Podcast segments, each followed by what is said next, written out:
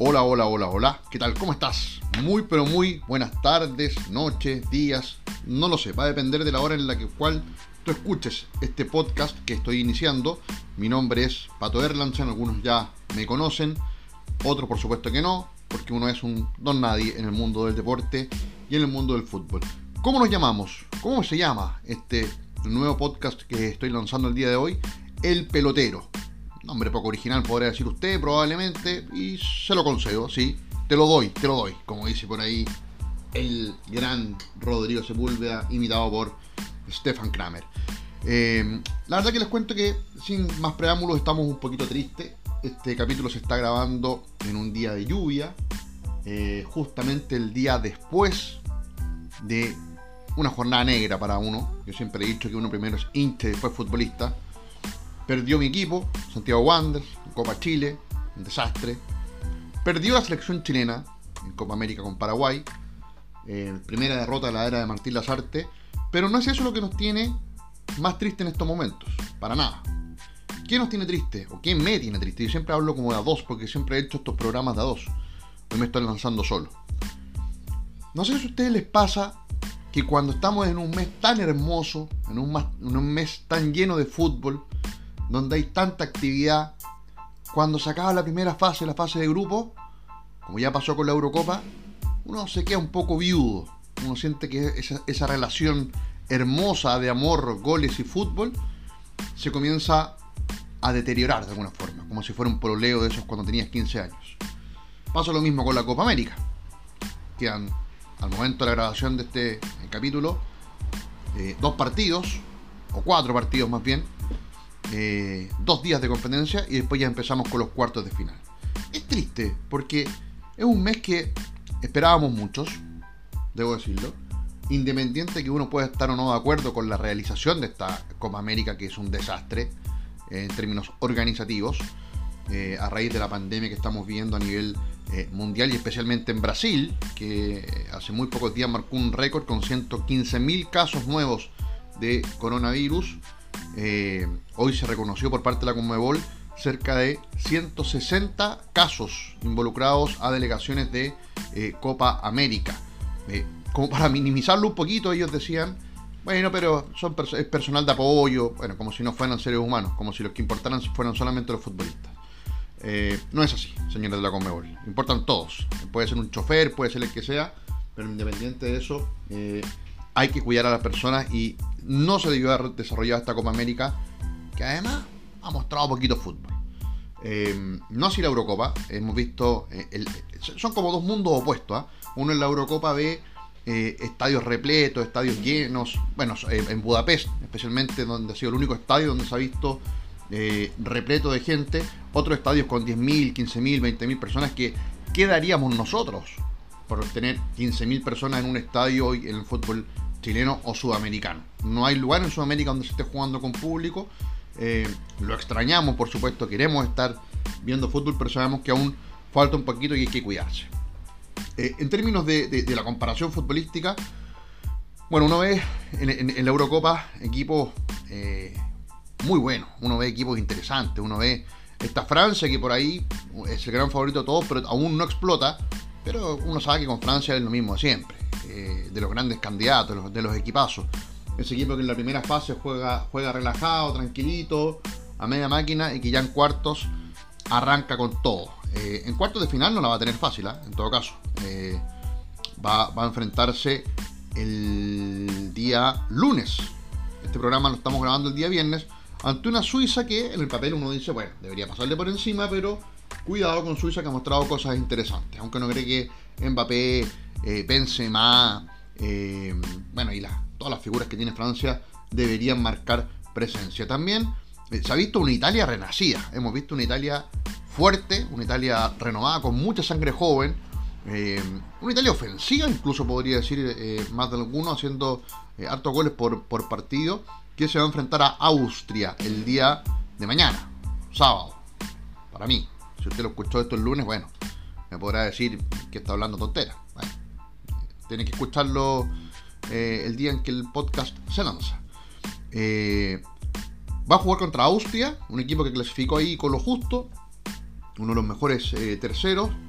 partido que debería ser a favor de Italia. Hemos visto también a un muy interesante Bélgica, eh, a un Países Bajos, pero en general también decepcionante la actuación de los favoritos. España clasificó también con lo justo, salvo la, goleada en la última fecha, ese, 5-1 que, le hace a Eslovaquia, 5-0, ya no me acuerdo, que le permite clasificarse en su grupo.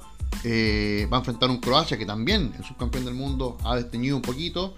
Y uno podría decir que por lo que ha visto, Bélgica, Portugal podrían ser tal vez los más eh, importantes. Eh, y justamente se enfrentan, ¿ah? En un partido que. Eh, bueno, no, uno no, sé si Portugal será también uno de los grandes equipos. Lo que pasa es que teniendo a Cristiano Ronaldo. siempre es el favorito, es imposible que no. Para mí, hoy, el mejor jugador del mundo. podríamos discutir quién tiene más calidad entre él y Messi, pero en cuanto a títulos ganados y a lo relevante que es para sus equipos y selección, creo yo que Cristiano saca un, paso importante eh, en relación a, Messi. Eh, bueno, pero no vamos a analizar tanto los partidos porque seguramente, como le digo, usted va a estar eh, escuchando este podcast cuando ya se hayan jugado probablemente estos partidos. Sí, después, cuando ya le demos una mayor continuidad al programa, vamos a poder conversar sobre las llaves que se vienen, Vamos a tratar de tener algún invitado también eh, a estos capítulos de El Futbolero, como le digo que se llama este programa. En la Copa América es un poco lo mismo, resultados apretados, el bar que funciona y que no funciona, todo a la, sudamericana. ¿ah? Eh, de hecho, a ver, estoy viendo acá los resultados hasta el momento. ¿ah? Y dos, los resultados mayores han sido el Brasil 3, Venezuela 0, Brasil 4, Perú 0 y el resto 1-0 Colombia-Ecuador, 1-1 Argentina-Chile, 3-1 Paraguay-Bolivia, 0-0 Colombia-Venezuela, 1-0 Chile-Bolivia, 1-0 Argentina-Uruguay, 2-2, mira qué harto gol ahí, Venezuela-Ecuador, 2-1 Perú-Colombia, 1-1 Uruguay con Chile, 1-0 Argentina-Paraguay, 2-2 otra vez Ecuador-Perú, ¿ah? mira Perú, está haciendo hartos goles. 2-1 eh, de Brasil a Colombia, un partido ultra polémico. 2-0 Uruguay a Bolivia y el 2-0 de Paraguay a Chile. O sea, partido apretado, Sudamérica una vez más dando eh, pruebas de lo apretado que es eh, este, este, mm, este continente. ¿ah? No, no, se han sacado mayores eh, diferencias entre las 10 selecciones participantes. Ahora, yo y aquí ya quiero entrar a profundizar un poco con lo que tiene que ver con hoy. ¿Por qué Europa? Pues se llama la Copa Europa, no se llama la Copa Media Europea o la Copa Europa del, Centro, Europa del Este, no, se llama la Copa, la Eurocopa. Acá se llama Copa América y participan 10 selecciones de, Sudamérica.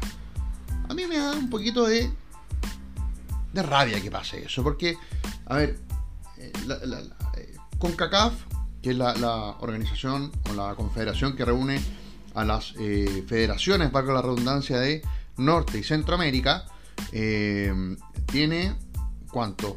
Muchos millones de, dólares por conceptos de televisación. Estados Unidos, México, Canadá, ¿para qué decir? de acá Brasil, Argentina, Uruguay, el mismo Chile, Colombia.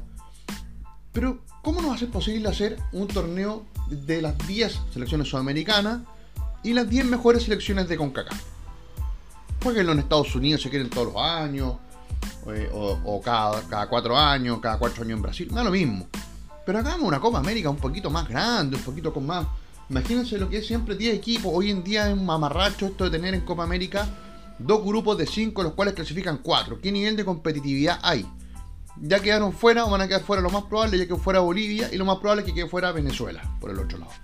Entonces, hagamos una copa un poquito más justa, hagamos una copa atractiva. Eh, a ver, uno, uno piensa la rápida. Imagínense lo que sería una Copa América, América, con las 10 de Sudamérica, y le ponemos México, Estados Unidos, Costa Rica, Honduras, Panamá, eh, selecciones que mundialistas, por si acaso, eh, Jamaica, eh, Haití, que han estado en Copa de Oro, y después vendrán, no sé, Nicaragua, El Salvador, Cuba, o sea, hay selecciones. Se podría hacer algo entretenido. Y si usted quiere, incluso haga unas clasificatorias entre todas las selecciones de, CONCACAF y Copa América y, perdón, Sudamérica, o CONCACAF y CONMEBOL, haga una competencia, una clasificación y em, hace clasificar a los 16 mejores equipos en grupos de 4. ¿No será más atractivo eso? Incluso puede hacerla cada 3 años, no cada 4. Uno tiende a creer que sí.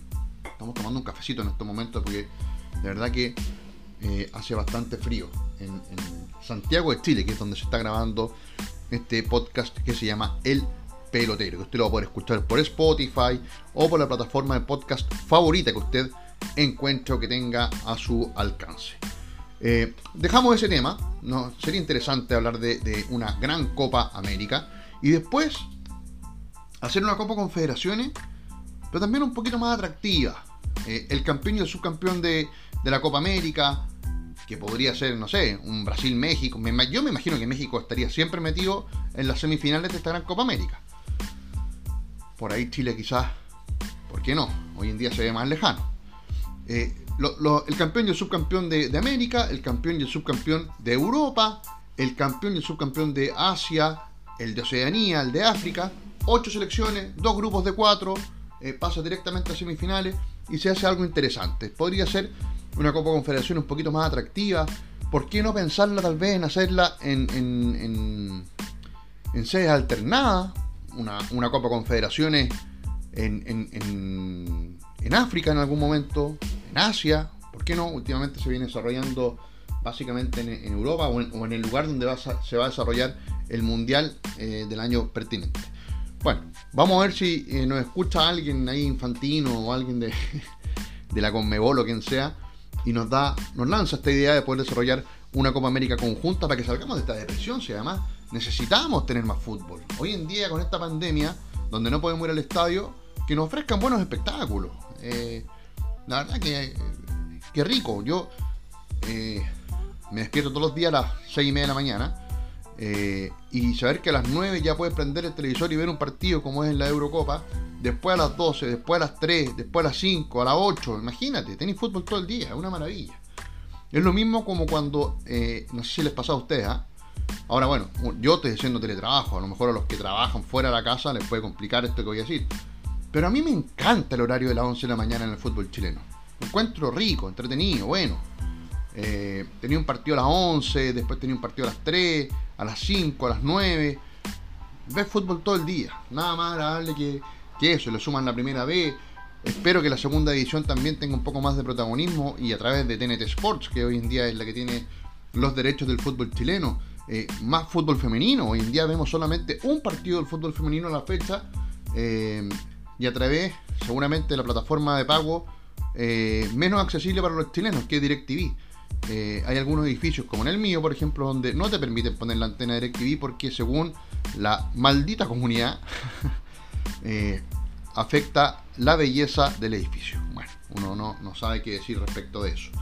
Eh, pero bueno, eh, como les estaba diciendo, son ricos los horarios. A mí me gusta ver harto fútbol al día y ojalá, incluso a veces ni siquiera los veo porque estoy trabajando, estoy escribiendo, estoy editando una nota. Pero tener la tele prendida ahí y poder estar levantando la cabeza, y gritar un gol o ver un gol o qué sé yo, es muy agradable. Eh, bueno, el fútbol femenino les decía, DirecTV. Eh, sería bueno también. ¿Por qué no la NFP no ha pensado alguna vez en lanzar una plataforma web propia donde pueda transmitir más partidos de primera B, donde pueda transmitir la segunda división, donde pueda transmitir quizás a dos cámaras, si nadie les está pidiendo que haga una transmisión como las de la Eurocopa, donde puedan transmitir el fútbol femenino? Eh, si lo hacen los clubes, reúnan todas las plataformas o, todas las transmisiones de los clubes en una plataforma de la NFP donde uno pueda pagar, no sé, 1.500, 2.000 pesos, abonarse y que ese dinero vaya en directo apoyo del fútbol femenino. Lanzo la idea, a ver si a alguien le sirve. Em, bueno, hablando de estos horarios de la depresión post-fútbol, y seguramente después viene una depresión mayor cuando se te acaba el fútbol de selecciones y vuelve el fútbol de tu competencia local y, y tú ves estadios vacíos, niveles bastante bajos, sobre todo si eres hincha de un equipo que está peleando el descenso, como en mi caso. Eh, incluso que están peleando arriba en el fútbol chileno, y eso lo vamos a hablar más adelante. Este año el nivel ha sido paupérrimo el torneo nacional. Lo vamos a conversar ¿ah? y, vamos a ver si podemos invitar a alguien, a que algún especialista que converse sobre el nivel muy malo que está teniendo el fútbol chileno hoy en día. Eh, bueno, y ojo que si bien este programa se llama El Futbolero, obviamente que aquí vamos a hablar mayormente de fútbol, no nos olvidemos que el 23 de julio parte quizás el evento, no quizás, parte del evento deportivo más importante de todos, los Juegos Olímpicos. Y vamos a tener buena representación y vamos a tener fútbol y vamos a tener fútbol femenino con la selección chilena jugando eh, o representándonos eh, en, en, eh, Sapporo, si no me equivoco, está la sede donde va a estar la selección chilena femenina. Si me dan un segundo aquí, estoy buscando la información para entregarles el, el fixture de lo que viene para nuestra roja. esto es... No, todavía no me aparece acá.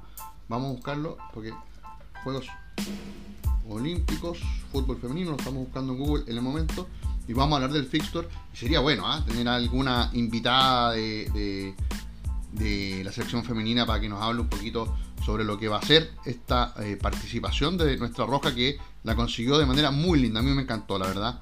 Eh, esa doble llave con Camerún que se jugó muy a la rápida a raíz de la pandemia, pero que eh, tuvo nuestra roja clasificando a esto que es como clasificar un mundial, que son los Juegos Olímpicos. Eh, aquí estamos viendo eh, la página de los Juegos Olímpicos. Bueno, Chile va a integrar el grupo D, les cuento, con Japón, Canadá, Gran Bretaña y bueno, nuestra selección. No va a ser fácil, no va a ser fácil. Eh, no, está para nada abordable el grupo.